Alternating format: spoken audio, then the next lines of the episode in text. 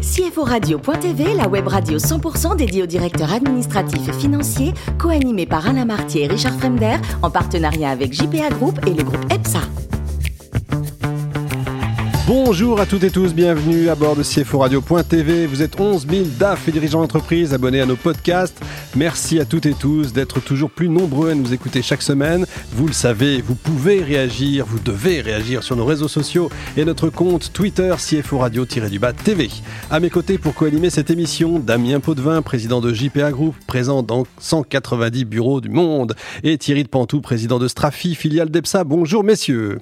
Bonjour Richard. Bonjour Richard. Aujourd'hui, nous recevons Julien Guliana, DAF du groupe Wicker. Bonjour Julien. Bonjour Richard. Alors vous êtes né en banlieue parisienne, 8 août à 8h08. Vous, vous aimez les chiffres. Hein, oui, il y a un petit signe qui me suit partout. Euh, toute ma vie me suivra. Et euh, pour, euh, pour la petite blague, j'habite encore à 8 aujourd'hui. C'est magnifique. Et quand vous êtes sportif, vous avez le maillot 8 derrière le dos? Forcément. forcément. Vous faites forcément donc maths, maths sup, maths p. Vous intégrez une école d'ingénieur du numérique. Mais là, on est loin de la finance en fait. Oui, personne n'est parfait. Je dois être un, un geek contrarié qui a découvert que finalement, faire que de la ligne de code et pas trop développé d'entreprise, c'était un peu limité au bout d'un certain temps. Et puis euh, voilà, j'ai voulu euh, au bout de, voilà de mes études d'ingénieur euh, migrer vers la création d'entreprises, le développement des entreprises. Et, j'avais vraiment besoin de ce cet haut cursus financier. et aujourd'hui, les deux se complètent totalement dans mes expériences parce que un DAF d'aujourd'hui, un CFO d'aujourd'hui sans le digital, il a un peu du mal. Dans un monde où aujourd'hui tout se digitalise, on a besoin d'avoir un retour sur les systèmes d'information. Son cœur du travail d'un CFO, c'est hyper utile. Ça m'est très, très utile aujourd'hui. Ouais, J'imagine qu'on va revenir euh, là-dessus. Alors d'abord, vous faites un stage à la DST oui, alors, incroyable. Normalement, on n'a pas trop le droit de le dire. Alors, bah, on le dit pas du tout, mais vous allez nous révéler des tas de choses. Dit, hein. Alors, ça a été une super expérience parce que c'était euh, à une époque où, euh, où voilà, j'ai été sélectionné en fin d'études pour faire un stage et ça m'a permis de croiser des gens avec des énormes talents dans, dans tout ce qui était informatique. Mais en même temps, ça finit ma carrière d'ingénieur. Je me rappelle d'une petite anecdote. Un jour, un des spécialistes me présentait ce qu'on appelle un kernel applicatif d'un système, c'est-à-dire le noyau.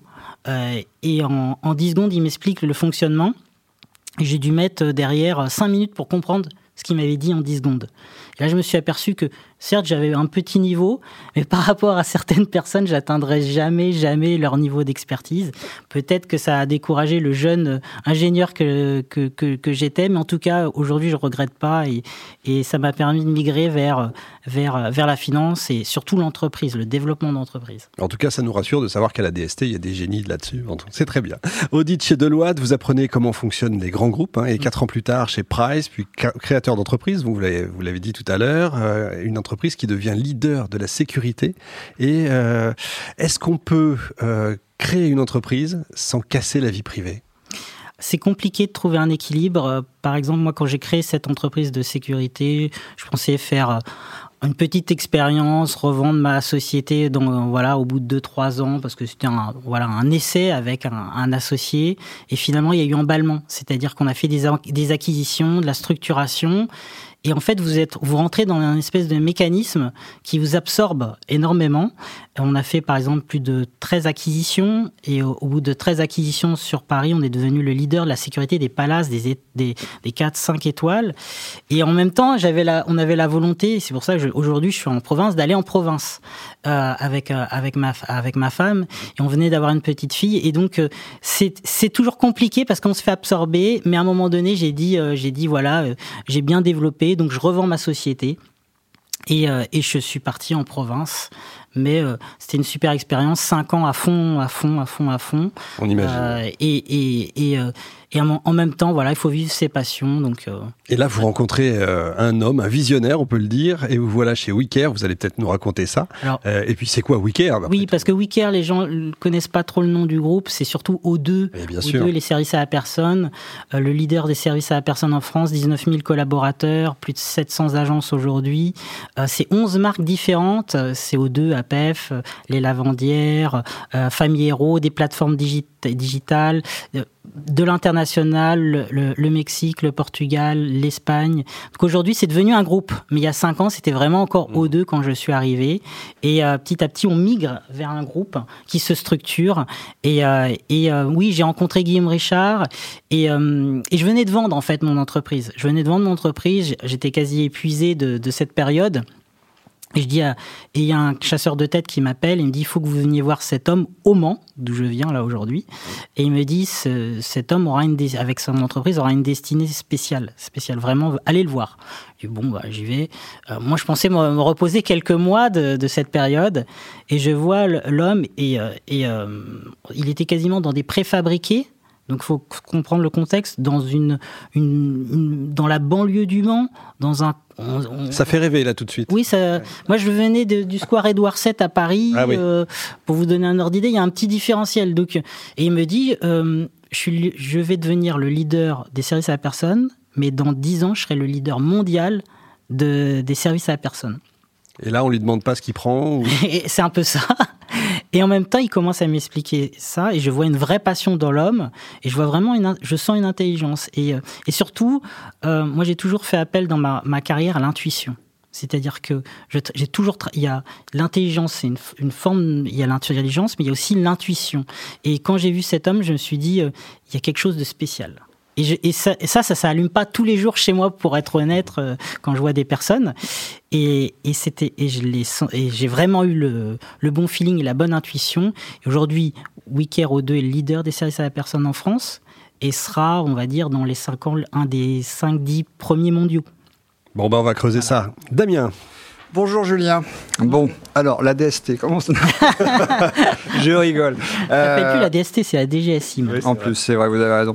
Non, non, c'est. Enfin, vous passez d'un groupe personnel 300 personnes à d'un coup. 600 personnes. 600 personnes, excusez-moi. Et j'ai encore des entreprises dans le nettoyage professionnel. D'accord. Et vous passez là aujourd'hui, DAF, d'un groupe où il y a aujourd'hui 19 000 personnes. Voilà, c'est d'autres tailles. Euh, par exemple, la direction financière aujourd'hui, c'est plus de 120 personnes. Donc, rien que ça, c'est plus que. C'était une grande quatre fois, cinq fois plus que le siège que j'avais avant.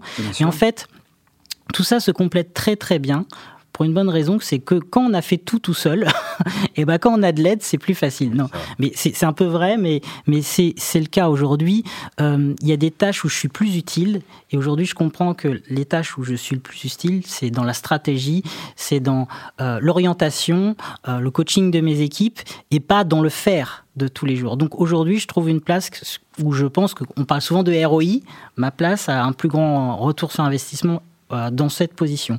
Mais en plus, ça me donne des réflexes 360, c'est-à-dire que quand vous avez été entrepreneur, et je le suis encore, vous n'êtes pas, c'est péjoratif, mais vous n'êtes pas qu'un directeur financier qui, a, qui regarde que l'angle financier. Exact. J'essaye d'exercer avec mon PDG euh, forme de conseil comme un business partner, vraiment mmh. comme si c'était moi le PDG, mais je l'aide. Voilà, c'est un binôme, tout simplement. Il y a quand même beaucoup de salariés, en plus sur des métiers un peu compliqués, avec des tâches entre, entre guillemets un peu éparses, c'est-à-dire quelques heures par-ci, quelques heures par-là.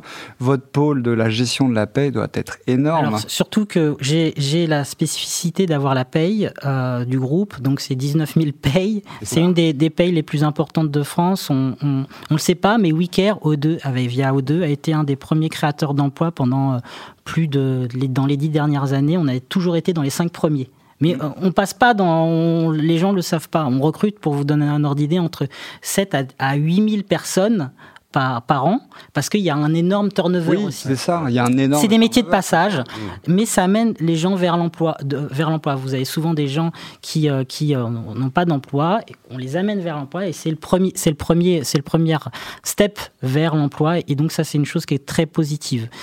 Euh, mais la paye, donc c'est oui, c'est un vrai sujet. donc on a mené tout un processus, notamment pour pour digitaliser la paye, pour moderniser la, la paye. C'est un outil interne, Sedge. Ah, vous êtes sur pas simple à paramétrer. Même. Non, euh, surtout que c'est l'ancien outil qui s'appelait Adonix, qui euh, pour ceux qui le connaissent, assez, assez compliqué, qui, est, qui a un moteur ancien, qui a dû évoluer. Et plus, petit à petit, on migre vers un SIRH.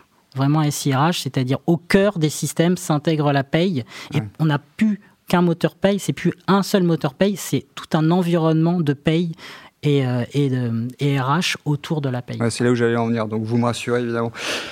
Au moment donné, vous êtes passé un peu à cette déjà euh, enfin sur cette paye vraiment importante. C'était l'époque où vous êtes arrivé. Autour, on parlait du RGPD et deux ans après, on parlait de du pass, donc du prélèvement à la source. Donc sur cette gestion de paye avec Sage, ça a dû être un enfer. Il y a eu des loupés. Comment on gère un loupé humainement avec des personnes qui sont entre guillemets, bah, on le sait, hein, c'est pas des populations très favorisées, donc c'est toujours un peu compliqué. En, fait, la difficulté, il y, y, a plusieurs difficultés. Déjà, quand je suis arrivé, il faut savoir que chaque mois, la, paye était quasiment cassée chaque mois. C'est-à-dire chaque mois, il y avait des incidents de paye. Et mmh. donc, on a dû digitaliser, fiabiliser tous les processus de paye, renforcer les équipes. Et donc, ça, ça, a, été, ça a été vraiment euh, assez compliqué au début. Mais on a aussi un pôle d'écoute au sein de la paye. On a créé, en plus, on a euh, tout un pôle d'écoute où les gens, les, nos, nos collaborateurs peuvent appeler pour avoir des réponses de niveau 1, 2 et 3. Parce que un, bulletin de paye aujourd'hui, c'est tout sauf euh, clarifié comme euh, il y a une démarche d'État pour, pour euh, simplifier les bulletins de paye. honnêtement, il n'y a rien de simple. voilà. Il n'y a rien de plus on simple. Est d'accord. Thierry. Alors Julien, on va peut-être revenir un petit peu sur la finance. Vous venez de faire une, une grosse levée de fonds. Hum. Mais qu'est-ce que vous allez faire de, cet argent? Dites-nous, allez, quelques confidences. Alors, il euh, y, a plusieurs. Aujourd'hui, on vient, de, on, finit, on vient de finir. Euh, donc là, on est sur notre quatrième LBO pour donner un ordre d'idée, et on vient de solder la, plus grosse levée de fonds de l'histoire dans les services à la personne. Donc aujourd'hui, on est prêt à partir à l'international. Il y a déjà plusieurs cibles à l'international qui sont d'ores et déjà identifiées, mais pas que l'international. L'international, c'est pour si on veut devenir le leader, un des leaders mondiaux des services à la personne, on peut pas rester qu'en France. C'est une évidence. Et là, maintenant, c'est le moment de sortir. On voulait sortir avant la crise, mais la crise a un peu gelé euh, euh, les positions. Et aujourd'hui, on est prêt à repartir fortement. Mais aussi tout un travail de maillage en France. C'est-à-dire qu'aujourd'hui, dans nos métiers, les agences ont, des seuils stratégiques à partir desquels, euh, si vous dépassez ce seuil de chiffre d'affaires, d'activité, vous créez beaucoup plus de rentabilité. Et donc on a tout un travail de maillage tout en France. Aujourd'hui, euh, rien que en quatre mois, on a fait, on a procédé pour vous donner un ordre d'idée à plutôt à peu près une vingtaine de rachats de fonds de commerce depuis euh, les 4-5 premiers mois euh, de l'année. On a toute une cellule d'acquisition, intégration qui a été structuré, euh, enrichi pour pouvoir mener une, vraie campagne de maillage euh, sur toute la France. Donc vous êtes le, champion du build-up. Alors comment on fait un bon build-up Dites-nous, parce que ça aussi, c'est des questions qui vont intéresser nos auditeurs. Comment, quelles sont les recettes? Pour moi, c'est alors je parlais tout à l'heure de l'intuition. Alors c'est bizarre de parler de, de, de, dire ça parce que c'est pas très factuel pour beaucoup de gens l'intuition, mais pour moi c'est quelque chose, c'est un vrai radar. C'est-à-dire que quand le build-up, c'est surtout pour moi c'est les gens. Il faut voir avec qui vous faites, avec quand vous faites ce build-up et quand vous voulez faire des rachats. Euh, un, un de nos vraiment souvent on dit mais pourquoi vous avez été par exemple faire un rachat euh, euh au Mexique?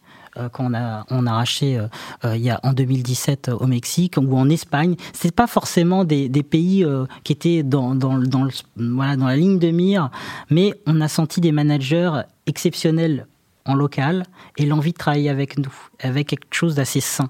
Et en fait, dans nos métiers de service à la personne, tout, tous est orienté sur l'humain. Un manager clé qui part, une, une, agence, un réseau peut s'effondrer. Et donc c'est vraiment important. Nous, voilà, nous à chaque fois, on se, on se pose la question est-ce qu'on a envie derrière de travailler avec cette personne? Est-ce que on a la même philosophie la même envie? Et c'est vraiment des choses très très importantes. Donc les bons build-up, c'est des affaires de personnes. De personnes. Et en plus, est-ce que nous, on est capable de leur apporter quelque chose? C'est-à-dire pas uniquement qui nous amène de la rentabilité, de l'EBITDA, etc. Mais qu'est-ce que nous, on peut parfaire dans euh, cette acquisition Où est-ce qu'on a un petit différentiel sur lequel on peut mettre un peu de, de, lien et puis euh, de boost? Merci. Julien, pour terminer, je crois que vous soutenez le club, c'est important pour vous, de basket féminin du Mans, c'est ça? Tout à fait. Ça fait en fait, dans nos métiers, il faut savoir que 97% de nos intervenants, ce sont des femmes. Euh, tout notre groupe est assis sur, euh, sur euh, le travail de, milliers de femmes. Et pour nous, euh, investir aussi au, travers d'une équipe féminine, c'était vraiment un clin d'œil aussi au, passage. C'est pour ça que j'ai pas osé tout à l'heure, vous parliez de métier de passage, j'ai failli dire de repassage aussi. Bref. merci Julien, merci également à vous, Damien et Thierry. Fin de ce numéro merci. de CFO Radio.tv. Retrouvez toute notre actualité sur nos comptes Twitter, LinkedIn et Facebook. On se donne mercredi prochain, 14h précise, pour accueillir un nouvel invité. L'invité de la semaine de CFO Radio.tv, une production B2B Radio.tv en partenariat avec JPA Group et le groupe EPSA.